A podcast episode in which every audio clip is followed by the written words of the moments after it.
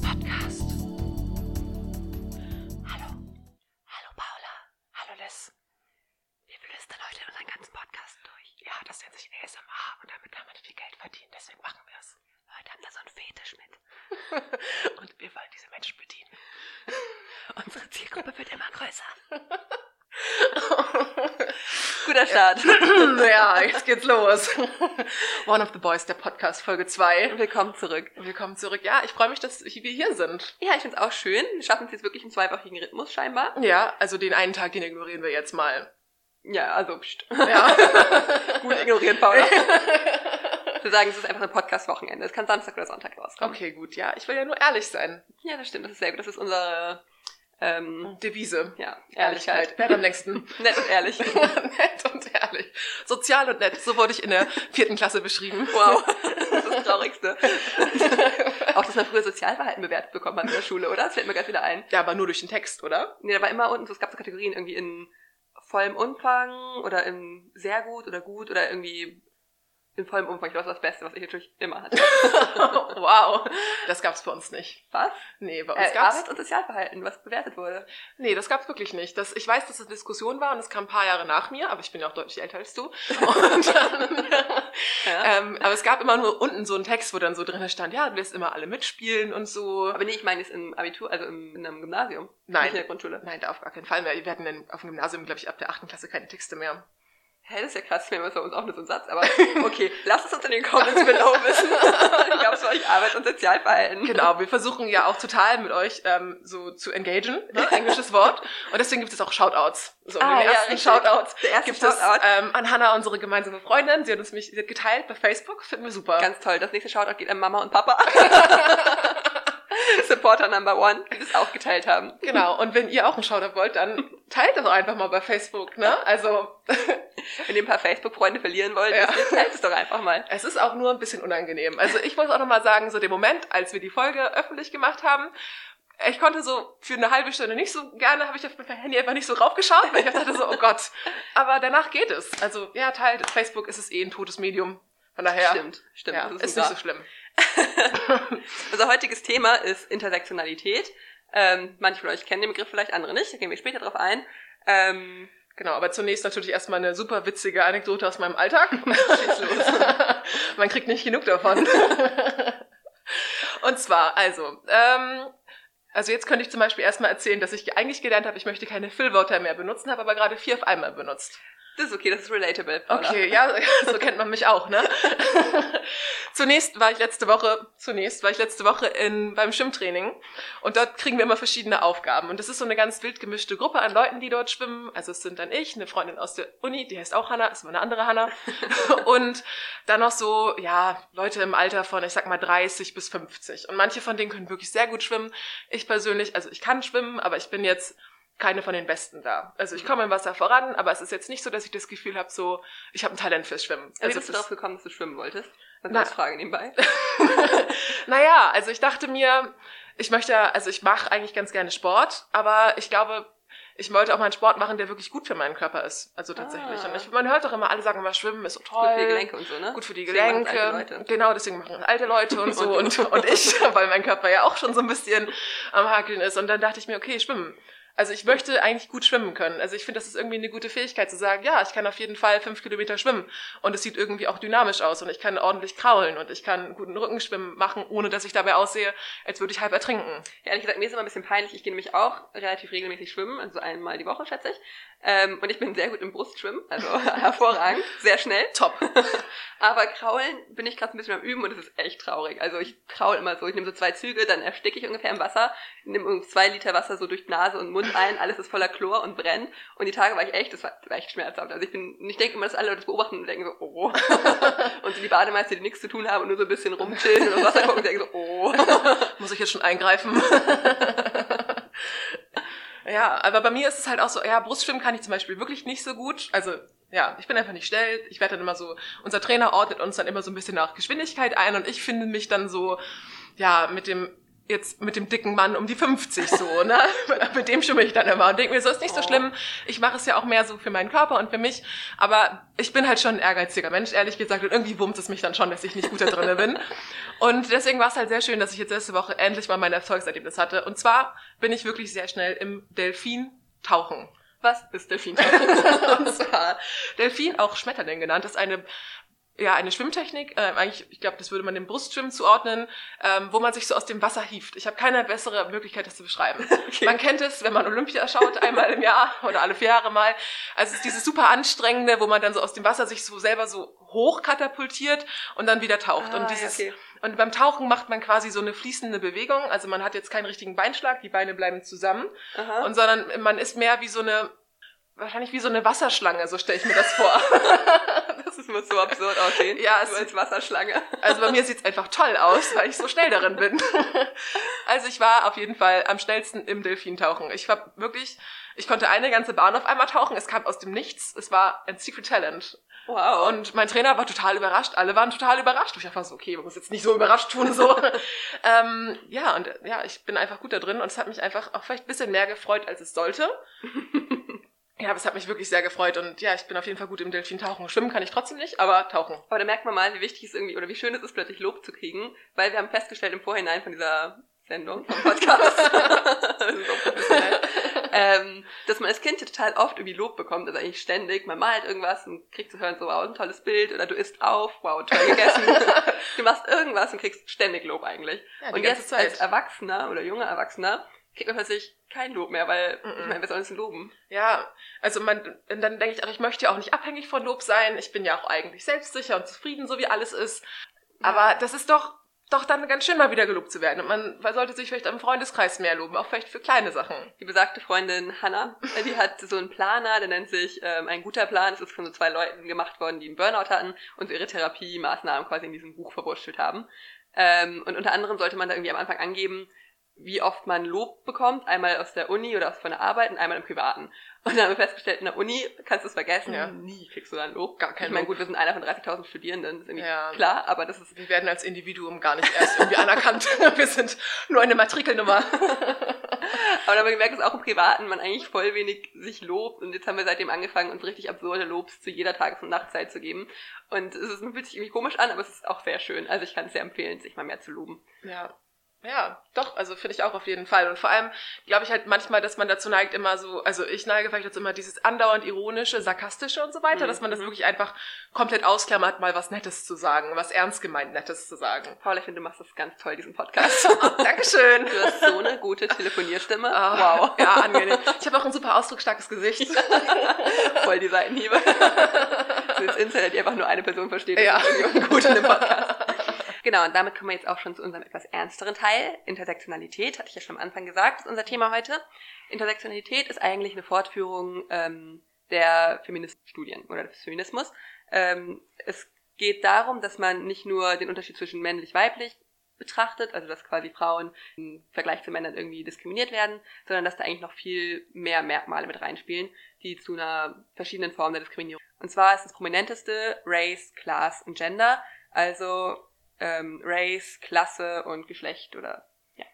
Ähm, Race übersetzen wir in dem Moment nicht, weil das ein bisschen schwierig ist. Ich meine, Rasse hat direkt so einen nationalsozialistischen Anklang, ist natürlich nicht so schön und man kann dann irgendwie Ethnizität oder Ethnie sagen, aber da fällt dann irgendwie auch so ein bisschen was weg und das Ja. klingt auch nicht so schön und deswegen wird eigentlich oft auch im deutschen Diskurs von Race gesprochen. Genau, also man, man tut sich einfach, glaube ich, dann keinen Gefallen, das Versuche suchen zu übersetzen und so weiter, weil man ja auch im Endeffekt, es geht ja auch nicht darum, dass man irgendwas Biologisches beschreiben möchte, sondern möchte halt eine soziale Ungleichheit beschreiben und Merkmale, an denen Menschen kategorisiert werden.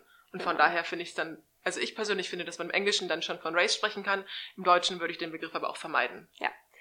Ähm, genau, und es ging damit los, dass eigentlich so Ende der 1970er, Anfang der 1980er Jahre ähm, in den USA schwarze Feministinnen gesagt haben, wir fühlen uns von den weißen Feministinnen irgendwie nicht mit eingeschlossen, nicht mit bedacht. Wir haben ganz andere Kämpfe, die wir führen, ganz andere Allta Alltäge, Alltags, Mhm. Alltäge. Lebensrealitäten. ja, ganz andere Diskriminierungserfahrungen als halt eine weiße Frau. Genau, und wir ja, fühlen uns da irgendwie nicht mitgenommen.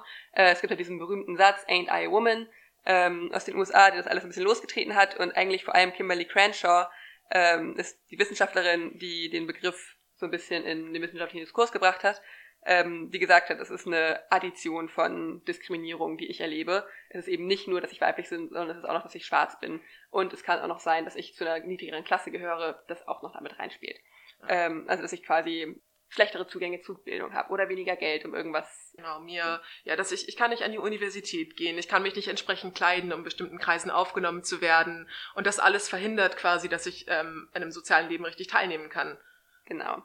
Ähm, mittlerweile spricht man eigentlich nicht mehr so von Addition von Diskriminierung oder Ungleichheiten, sondern ähm, der Diskurs hat sich hingewandelt zu einer Multiplikation ähm, von Ungleichheiten. Da ist vor allen Dingen Leute wie Elsa Dorlin oder ähm, Kirk, Kirkwood, glaube ich, spricht man sie aus, ähm, die das geprägt haben, den Begriff, die eben sagen, dass die Unterdrückung und die Benachteiligung nicht bloß additiv ist, sondern dass es da eine Verwobenheit und ähm, eine Wechselwirkung von diesen verschiedenen sozialen Ungleichheiten gibt äh, das heißt, es ist nicht immer nur, oh, ich bin schwarz plus ich bin, ich gehöre einer niedrigeren Klasse mhm. an, äh, plus ich bin weiblich, deswegen bin ich dreimal so diskriminiert wie du, sondern das ist eben, ähm, ja, je nachdem, in welchem Zusammenhang du bist, in welchem Kontext, ähm, dass das eine das andere ein bisschen bestärken kann, aber das andere vielleicht wieder abgeschwächt wird und so weiter. Also es ist einfach, damit soll ausgedrückt werden, dass einfach jeder eine ganz andere Lebenserfahrung hat und eine ganz andere Erfahrung mit Diskriminierung macht. Genau, und außerdem gibt es halt inzwischen auch mehrere Kategorien, die man dann noch dazu tun könnte zu diesen drei Kategorien. Manche haben da bis zu 13 aufgemacht. Ich erspare das jetzt, wenn ich alle 13 vorlese. Aber zum Beispiel Religion, Alter, Sexualität, all diese Kategorien spielen natürlich auch in Diskriminierungserfahrungen mit hinein. Und da kann man dann auch sagen, dass ein schwuler Mann natürlich auch andere Erfahrungen macht als ein Heteromann und da auch diskriminiert wird. Und man deswegen auch unterscheiden muss und halt sagt, okay, wir können nicht nur von Geschlecht reden, wenn wir von von Ungleichheit sprechen, sondern wir sollten auch immer noch andere Kategorien mitdenken und mit in Betracht ziehen, wenn wir halt jetzt versuchen zu sagen, okay, warum ist jetzt eine Person benachteiligt? Dann liegt es nicht nur daran, dass sie halt biologisch als Frau geboren ist, sondern auch noch an ganz, ganz vielen anderen Erfahrungen, die die Person in ihrem Leben machen wird. Genau, also wir persönlich würden uns jetzt ja als weiße Frauen irgendwie kategorisieren, ähm, gehören damit irgendwie der Norm an und natürlich erleben wir eine Diskriminierung in gewisser Weise fürs Frau sein. Und da meinen wir jetzt auch gar keine konkrete, dass jemand zu mir sagt, so wow, ich nehme dich nicht für deinen Job, weil du bist eine Frau. Das passiert ja wirklich in den seltensten Fällen mittlerweile, aber eine strukturelle Diskriminierung irgendwie stattfindet. Ähm, dass man irgend, ja, sich nicht wohlfühlt in manchen Kontexten, dass man ähm, irgendwie bei, bei der Arbeit, dass man irgendwie ähm, Verpflichtungen hat für den Haushalt, für die Kinder, wie auch immer. Ich meine, ich glaube, glaub, jede Frau hat da auch eigene Erfahrung und ähm, ja. Und es muss auch, glaube auch, dass einfach manche Frauen, also ich würde jetzt immer, wenn ich von meiner Kindheit spreche, würde ich sagen, hm, ich habe da gar nicht so viel Diskriminierung erfahren, aber es wäre einfach, wenn man sich dann so Fakten anschaut wie eine Gender Pay Gap, dann sind wir davon halt auch betroffen einfach. Ja. Aber ich meine, wir können auch nochmal konkreter über sowas alles sprechen, weil ich weiß, also im Freundeskreis weiß ich, dass das ein relativ aufgehitztes Thema ist. Und das ist eigentlich Gender. Gender, dann kann man direkt abschalten. Ja. ähm, genau, vielleicht können wir auch nochmal irgendwie konkret drüber sprechen, welche, wie Feminismus eigentlich, was es da für verschiedene Wellen gab und so weiter. Und ja. auch Gender Pay Gap und so gibt es ja verschiedene Meinungen zu. Ähm, aber wir haben uns auch mal ein praktisches Beispiel im Bundestag angeguckt. Wir dachten, das wäre mhm. ganz interessant. Als Politikstudentin ist das natürlich unser Natural Habitat, der Bundestag. Absolut. Ich kenne alle MinisterInnen auswendig. ja, auf jeden Fall ein paar von ihnen. Und auf jeden Fall haben wir ja ähm, inzwischen 15 MinisterInnen, also mit Angela Merkel, mit, also plus Angela Merkel als 16. Person, aber die haben jetzt ist ja keine Ministerin, sie ist Bundeskanzlerin. Dann haben wir auch den Bundeskanzleramtschef Helge Braun, aber auf jeden Fall sonst sind einfach sechs von 15 Personen weiblich, was auf jeden Fall schon mal weniger als die Hälfte ist. Aber wenn man das jetzt vergleicht damit, wie viele Personen insgesamt Frauen sind, das sind nämlich nur 30 Prozent, dann ist es ein höherer Anteil an Frauen. Ganz interessant eigentlich, dass wir im Moment äh, eine der, ich glaube, die niedrigste Frauenquote im Bundestag seit 30 Jahren oder ja. so haben. Ähm, selbst in Frankreich ist es eigentlich immer so das Land mit der niedrigsten Frauenquote. Nein, gut, das stimmt nicht, aber immer eine relativ geringe ja. Frauenquote. Ähm, und die sind jetzt haben deutlich, deutlich höher, ich glaube, bei 38 Prozent gerade.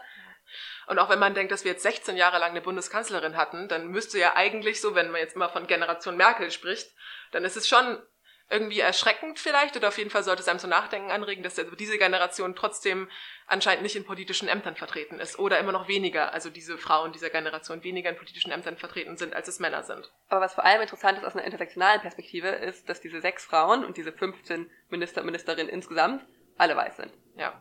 Und ich meine, Deutschland ist, es wird ja immer so ein bisschen, also Deutschland ist inzwischen, es ist kein komplett weißes Land, ist sowieso nicht. Es mhm. gibt viele Menschen, ähm, die seit Generationen in Deutschland leben, aber trotzdem jetzt einfach eine andere Hautfarbe noch haben. Und mhm. die sind einfach gar nicht repräsentiert in, dies, in dieser Regierung im Endeffekt. Die sind einfach alle weiß. Und das zeugt ja auch davon, dass anscheinend irgendwo auf irgendeiner Ebene, an irgendeinem Punkt eine strukturelle Diskriminierung stattfindet, dass es diese Frauen oder auch diese Menschen, je nach, was auch immer man sich angucken möchte, wahrscheinlich auch Sexualität, es gibt auch viel weniger ähm, lesbische, schwule, queere Minister, sowieso ja. nicht, glaube ich, gerade, aber Doch, Jens Spahn. Ah, stimmt, du hast recht. Ja. ja. Aber einer. Gut, es gibt wahrscheinlich auch in Deutschland mehr als. Ja, ich denke auch, wenn man, also ja, es ist auf jeden Fall so eine Unterrepräsentation, die da stattfindet. Und diese 15 Menschen haben alle, bis auf Horst Seehofer, mhm. alle studiert, mhm. sind also in dem Moment wahrscheinlich auch sowieso schon privilegierter gewesen als viele andere Menschen. Obwohl man natürlich auch, ohne dass man jetzt wirklich aus einem mittelständischen oder aus einem ähm, reichen Elternhaus kommt, kann man ja auch studieren. Aber ich denke, dass schon die Menschen, die es schaffen, in eine Regierungsebene zu kommen, in zu großen Teilen schon einfach nicht sehr hohe Diskriminierungserfahrungen gemacht haben. Ja, das wäre jetzt eine These. In dem Moment das ist kein Fakt. Richtig. Aber genau, um das einmal deutlich zu machen, dass eben es gibt keine Global Sisterhood, wie man so gerne sagt. Also es ist nicht, du bist nicht eine Frau und damit wie jede andere Frau. Klar, ja. hast du irgendwie Gemeinsamkeiten mit vielen Frauen, aber auch nicht alle Frauen haben ihre Menstruation zum Beispiel. Es gibt voll viele Sachen, die man irgendwie auf alle Frauen so abwälzt und sagt, die habt ihr die gleichen Erfahrungen gemacht und ja. ihr habt die gleichen Diskriminierungserfahrungen gemacht, das stimmt ja. nicht. Oder, oder ja, auf einmal so, ja, repräsentier mal du alle Frauen auf der Welt, so, das geht ja nicht. Ich kann ja nur, weil ich eine Frau bin, nicht für alle sprechen und das wird dann immer auch von Frauen oft schon erwartet, so, so, wie siehst denn du das, so, als Feministin? Und so, ja, es ist super schwierig, so, man ist, man ist halt manchmal einfach nicht vergleichbar. Also wir als weiße Frauen sind in dem Moment einfach nicht repräsentativ für all die Diskriminierungserfahrungen, die nicht weiße Frauen machen und können dann auch nicht für die sprechen und sollten es auch auf gar keinen Fall, weil dann würden wir uns halt total was rausnehmen und sagen, na ja, aber also ich werde jetzt ja nicht diskriminiert, aber die ja schon und ich glaube, die sehen das so und da sollte man von wegkommen. Genau, also es ist eigentlich mittlerweile nicht mehr ausreichend nur zu sagen oder nur irgendein Phänomen dahingehend zu analysieren, ähm, inwiefern Frauen benachteiligt werden, sondern man muss eben immer noch zumindest ähm, Class und Race mit aufmachen. Ja. Also Klasse und Race. Ja. Also man sollte es einfach im Hinterkopf behalten. Und ich denke auch, wenn man sich jetzt im Alltag umschaut, so dann vielleicht nochmal hinterfragen, okay, welche Erfahrung hat die Person gemacht, die ich vielleicht niemals machen werde? So, das mhm. geht ja auch darum, ob Menschen jetzt ähm, mit Behinderung leben oder so. Und das, ich meine, in Berlin wurden jetzt gefühlt in den letzten drei Jahren erst an jeder U-Bahn-Station ähm, Fahrstühle eingebaut. Ja, das ist krass. Vor allem bei uns an der Uni, wir haben eine, einen Campus, der ist relativ groß und es hat zwei U-Bahn-Stationen. Und die eine ist an einem anderen Gebäude, das sind vielleicht ja. zehn Minuten, Viertelstunde Lauf vom ja, einen zum anderen Gebäude. Ähm, und es gibt nur an der ersten Station einen Aufzug, wo Leute mit Rollstuhl hoch können. Und wir haben auch bei uns am Institut natürlich genug Leute, die einen Rollstuhl haben und die dann immer Viertelstunde noch runterfahren müssen. Ja, um, und die werden einfach eindeutig dadurch ausgeschlossen, finde ich. Und das mittlerweile haben wir auch. Aufzug, ne? Ja, er wurde jetzt gebaut, aber ich denke halt, das ist eine Universität und wir sind jetzt, das ist keine Uni, die jetzt irgendwie so ein super altes Gebäude ist, wo man sagt, okay, das ist vielleicht ein bisschen schwieriger oder so, mhm. sondern es ist einfach alles neu, da ist viel Geld da eigentlich, aber es ist ja, ja, es ist einfach super spät erst, dass dann an diese Menschen mitgedacht wird. Aber ich finde, man merkt halt dadurch auch total, dass eben die Leute, die Entscheidung treffen, sind halt immer noch oft Leute, die der Norm entsprechen, die also weiß sind, die irgendwie ähm, gesund sind, die ja so viele von diesen Punkten sprechen. Natürlich denkt man dann in dem Moment nicht als erstes daran, sondern man denkt irgendwie an sich, so was bräuchte ich, was könnte Leute, die in meiner Position sind, gebrauchen. Ja. Und erst dann im nächsten Moment denkt man vielleicht irgendwann so, ah, warte mal. Ja, da fehlt aber was. Oder ich habe gerade voll eine Gruppe an Menschen einfach ausgeklammert, nur weil ich persönlich das nicht so erfahre und vielleicht auch gar nicht erfahren kann. So. Und deswegen ist es so wichtig, dass gerade, sei es jetzt Bundestagsabgeordnete, sei es irgendwie auch Leute in Unternehmen, die irgendwas weiß nicht, bauen oder wie auch immer, ähm, dass divers sind, also dass du da Menschen drin sitzen hast, die verschiedene Lebenserfahrungen haben und die auch verschiedene Ansichten haben und an mhm. verschiedene Sachen denken, weil ich glaube, das ist total wichtig, wenn du keine, weiß ich nicht, keine Frau in deinem Gremium hast, in deinem Aufsichtsrat oder in deinem Ministerium, gut, dann wirst du auch total viele Erfahrungen irgendwie bedenken und nicht beachten. Ja. Genauso, wenn du keine Person drin hast, die jung ist, die alt ist, die... Eben, also auch mal eine Person, die über 50 ist oder so. Ich meine, Diversity ist ja so ein Schlagwort, was total inflationär benutzt wird, aber es ist tatsächlich einfach notwendig. Realitäten einzubringen, weil genauso wenig wie ich für einen Mann sprechen kann, kann ein Mann nicht für eine Frau mit Kopftuch sprechen und sollte das auch nicht. Und da muss man einfach vielleicht dann auch Regeln finden und deswegen, ich finde das, also Frauenquote ist vielleicht auch ein Thema, worüber man sprechen kann, aber zum Beispiel, wenn wir jetzt sagen, es gibt immer Quoten darüber, wie viele Frauen und wie viele Männer es gibt. Es gibt nicht Quoten darüber, wie viele Menschen mit welchen anderen Hintergründen es gibt, weil das wird einfach noch ausgeklammert. Und ja. die Intersektionalität zielt im Endeffekt darauf ab, dass man halt das mitdenkt und ja, halt als Kategorie einfach auch nicht nur über diese binären Geschlechterverhältnisse denkt. Ja. Und wo wir jetzt ja gerade schon bei unserem Uni-Thema waren, Mhm. ähm, ganz lustig, bei uns an der Uni waren gerade wieder Stupa-Wahlen, also Studierendenparlament-Wahlen. Mhm. Ähm, ist immer so eine Wahl, die eigentlich relativ, ja, ich meine, gut. Also man muss sagen, die Freie Universität Berlin, es gibt 38.000 Wahlberechtigte. Das ist eigentlich gleichzusetzen mit einer gar nicht mal so kleinen Stadt. Das stimmt. Ja, also theoretisch ist es irgendwie auch, man würde ja denken, also ich muss auch persönlich denken, ich dachte halt, oh, ich werde studieren, Politik, ich bin super aktiv, so. Was habe ich gemacht? Gar nichts. Ich war ein halbes Jahr in Amnesty International drin, habe da einen Briefmarathon mitgemacht und habe dann wieder aufgehört. Also ich muss mir also wirklich, also ich habe wirklich, ich bewundere Menschen, die sagen, ich hänge mich da rein. Es sind zwar nur Stupa-Wahlen, Mhm. aber wirklich, das es sind im kleinen Kreis werden da Sachen ausgefochten und so weiter und man kämpft für seine Rechte und ich finde es richtig gut. Ich mache es aber nicht, so, was vielleicht so sich so durch mein Leben zieht so ein bisschen. ähm, aber wenn ich dann sehe, was für Listen dann da angemeldet sind, dann kann ich es auch einfach nicht ernst nehmen. Es tut mir leid. Ja, das stimmt wohl. Dieses Jahr gab es so ein paar Highlights. Ich meine, gut, es gibt auch die ganz normalen Listen, keine Ahnung, die Erziehungswissenschaftler, Ja, die... oder halt nicht. Und auch wirklich wirklich tolle Listen, also feministische Listen, Listen für internationale Studierende, einfach dann Für Eltern, also mit für Studierende mit Kindern und so weiter. Klar, macht alles Sinn. so ja, Aber es gibt zum Beispiel auch die Liste ähm, Karaoke und Spieleabend. ja. Was so bedeutet das? machen wir immer einen Spieleabend einfach so nach der Uni. Ich Finde ich voll chillig mit 38.000 Leuten. Ja. So einen kleinen Spieleabend. Ja, so relevant habe ich zum Beispiel auch gewählt, habe ich mich aufgehoben gefühlt, längere Öffnungszeiten, Mensa und Bips. So ganz ehrlich, hast du dich vorher damit auseinandergesetzt, wer dahinter steht? Und dachtest einfach so, ja, nice. Ich würde gerne bis 24 Uhr in der Bibliothek lernen, ja. Wobei ich muss zugeben, ich finde es auch stressig, dass man um 14.30 Uhr nicht mehr essen kann. Ja, also das habe ich halt auch gedacht. Wäre das jetzt so schlimm, wenigstens ein begrenztes Angebot zu machen? Also die supporte ich, ne? Finde ich auch zumindest so besser als Hogwarts im Exil. Ja. Was bedeutet das? Schwierig. Also wirklich schwierig. Ich muss sagen, ich bin eigentlich so für alles, was Harry Potter angeht, zu haben. so, ich kann mich dafür begeistern, aber dafür kann ich mich dann nicht begeistern, weil ich denke, es ist auf eine Art und Weise einfach ein Versuch, witzig zu sein, irgendwie, der für mich nicht funktioniert, zu fordern, eher ein Professor für Dumbledore. Also das finde ich wirklich, Das kann man, nix hinter. das kann man einfach lassen dann. So, dann wirklich lieber äh, Karaoke und Spieleabend, darunter kann ich mir was vorstellen. Das ist wenigstens eine konkrete Forderung vielleicht, aber nee, und gegen die Unterdrückung der Hauselfen, das finde ich alle, alles so ein bisschen, da bin ich raus.